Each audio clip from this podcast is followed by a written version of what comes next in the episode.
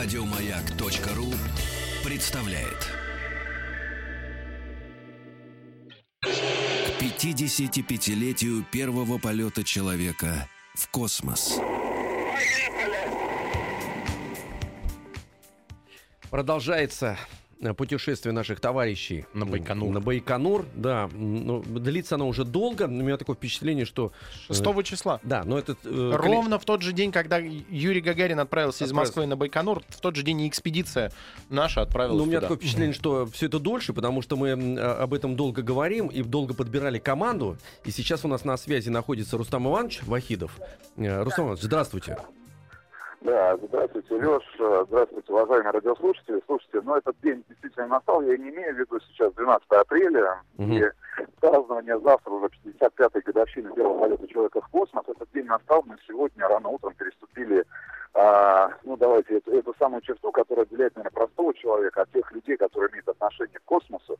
И прямо сейчас мы находимся на территории космодрома Байконур, рядом с уникальным музеем космодрома Байконур, э, в котором побывали а, все космонавты, рядом с двумя домиками, в котором провели а, последние, последнюю ночь перед стартом Юрий Алексеевич Гагарин, и главный конструктор Сергей Павлович Королев, и Слушайте, вот столько фраз, связанных с космосом, которые мы знаем, да, mm-hmm. и посмотрели вот и буквально в, этот, в эти минуты еще и продолжается экскурсия, а, которая вот э, существует в нашем сознании. Вот фраза, которая, как мне кажется, очень полно передает э, а, эмоциональность того самого момента, 12 апреля 1961 года, я не знаю, насколько она растиражирована, потому что вот в нашей голове, да, в нашей памяти есть те слова, то слово, которое произнес Юрий Алексеевич Гагарин.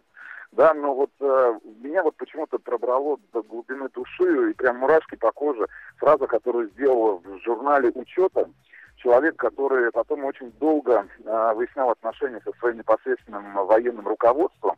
Журнал учета, я так понимаю, рядом с огромным таким еще советским ламповым компьютером, э, который являлся мозгом как раз этого первого старта. И вот это простая запись.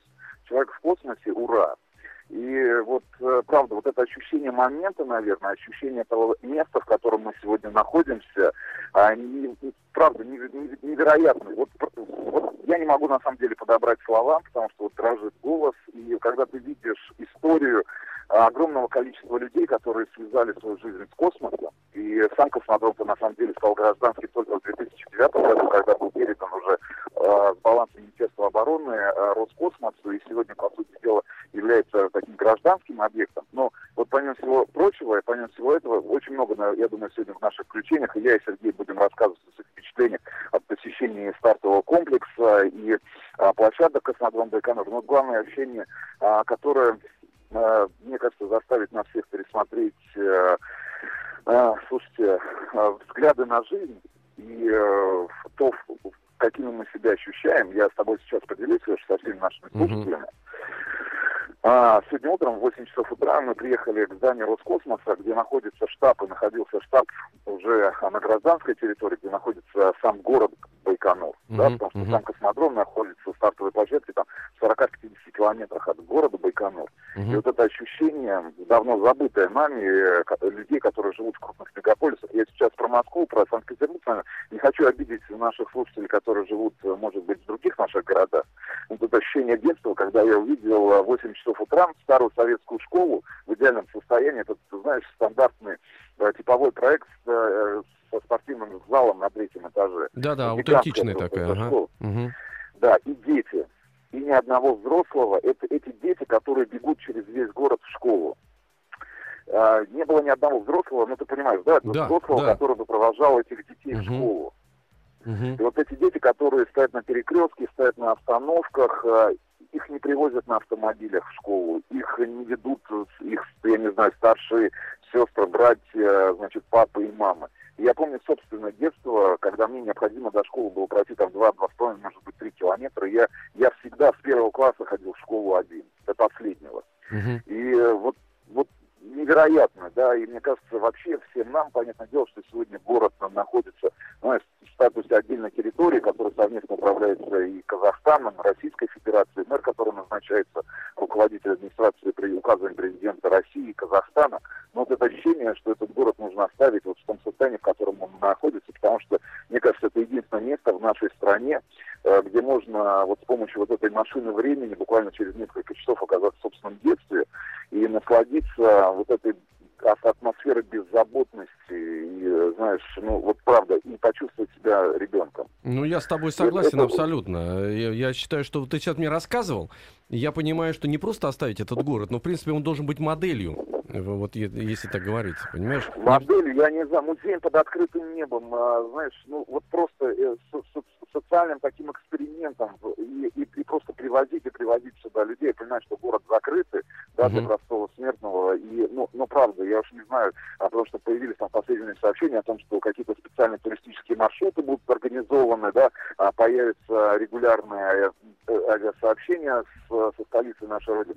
Но, правда, ребят, вот это ощущение, это ощущение, э, которое невозможно ни с чем спутать, и которое пробивает тебя и заставляет по-другому смотреть на события, которые происходили там, в нашей стране последние там, 20 лет. Эти люди, э, которым сегодня там, по 60, по 70, которые до сих пор, э, я так понимаю, и навсегда связали свою жизнь с космосом, и которые, правда, по-другому относятся, наверное, к нам, и гражданским, вообще просто к э, людям, ну, которые занимаются чем-то другим. Uh-huh. Это, это действительно космодром. Ты представляешь, вот это масштаб просто самого, э, не просто сооружения, которое раскинулось там на несколько десятков э, километров, да, масштаб э, человеческого труда, жизни, человеческих историй, а, людей, которые там в, там, в конце 50-х годов высадились здесь и буквально в землянках построили ну, вот, главную космическую гавань нашей, нашей планеты, не нашей страны, нашей планеты. Ну, я думаю, там это, еще это энергетик, энергетик еще колоссальный, потому что все равно же этот воздух дрожит всем вот этим вот э, предощущениями, волнениями, гордостью, еще чем-то, потом ощущением потерь, взлетов опять. Э, это же удивительно, все должно же там существовать, в принципе. Я, вот, вот ты сейчас рассказываешь, я очень хорошо ощущаю твое состояние. Вот мне оно очень сильно э, передается и завибрировало во мне. Это же как бацилла такая, которую в себе носишь, она там э, подумирает, а потом опять начинает, так сказать, э, воспаляться. Абсолютно. Я вот чувствую это напряжение, в которое в тебе Нет, есть. Я, я считаю, что на самом деле мы очень много говорили сегодня об этом мы с э, начальником штаба космодрома, да, человеком, который ну, руководит, э, по сути, космодромом. Uh-huh. И, правда, вот в нашей истории есть две точки опоры, не стоит это повторять. Одна точка опоры – это Великая Победа, а вторая точка опоры – это действительно первый полет человека в космос. Потому что для того, чтобы Юрий Алексеевич Гагарин там завтра сделал этот первый шаг, но я даже не представляю, какое количество. Тут самая интересная история, да, про строителей даже. Не про тех людей, которые, ну, виду, да, про, да. Не, не, не про эти плакатные истории, просто про строителей, которые здесь высадились, да, в конце 50-х. И просто вот в открытом поле создали а, настоящую космическую, вот, настоящую космическую гавань, которая не только гражданскими, понятное дело, полетами занималась, но и благодаря космодрому Байконур, точнее сказать, э, научно-исследовательскому полигону Министерства обороны, мы обязаны, а, ну, условно говоря, миром, который есть э, на планете Земля. Потому что заковался ядерный щит нашей Родины. Да. все эти испытания проводили здесь, и главным концом, ну, вот просто самая интересная история со, со строителями. Мы очень долго не говорили о том, чем конкретно они занимаются. Угу. Вот правда. И до последнего момента, пока не был произведен первый пуск на космодроме, на этом научно-исследовательском полигоне, они не знали, что они строят. И легенда, а, значит, которая существовала, и, значит, которую они рассказывали, и они были уверены в этом. Они строили спортивный объект спортивный, огромный спортивный стадион здесь, вот в центре, ну, представляешь, да, да, да, да. степи, здесь, ага. в степях Казахстана спортивный объект. Эти люди строили, они, они не задавали никаких вопросов. И они узнали о том, что они построили только после того, как они, они получили первые награды правительственные. Uh-huh, uh-huh, uh-huh. Вот это, конечно, ну, ну это, это, это действительно великий подвиг, и не только там Юрий Алексеевич Гагарин, а ну, да, наших конструкторов, да, да. наших инженеров, это просто еще простых людей, ну, ну, конечно. которые, правда, вот здесь, конечно, вот просто руками, руками построили этот космодром здесь. Руслан Леш, ну да. я прощаюсь. Давай, э, значит, хоро... да, вас восприятие. Привози все эти эмоции, конечно, к нам сюда, потому что даже по телефону чувствуется. Прибывайте быстрее, уже соскучились. Вот, и, и до завтра, завтрашнего великого дня. Всем от нас привет. Сергею Валерьевичу, Валерьевичу и всей вашей команде. Мы с вами, давайте, разделяем все ваши эмоции. Спасибо большое. Еще больше подкастов на радиомаяк.ру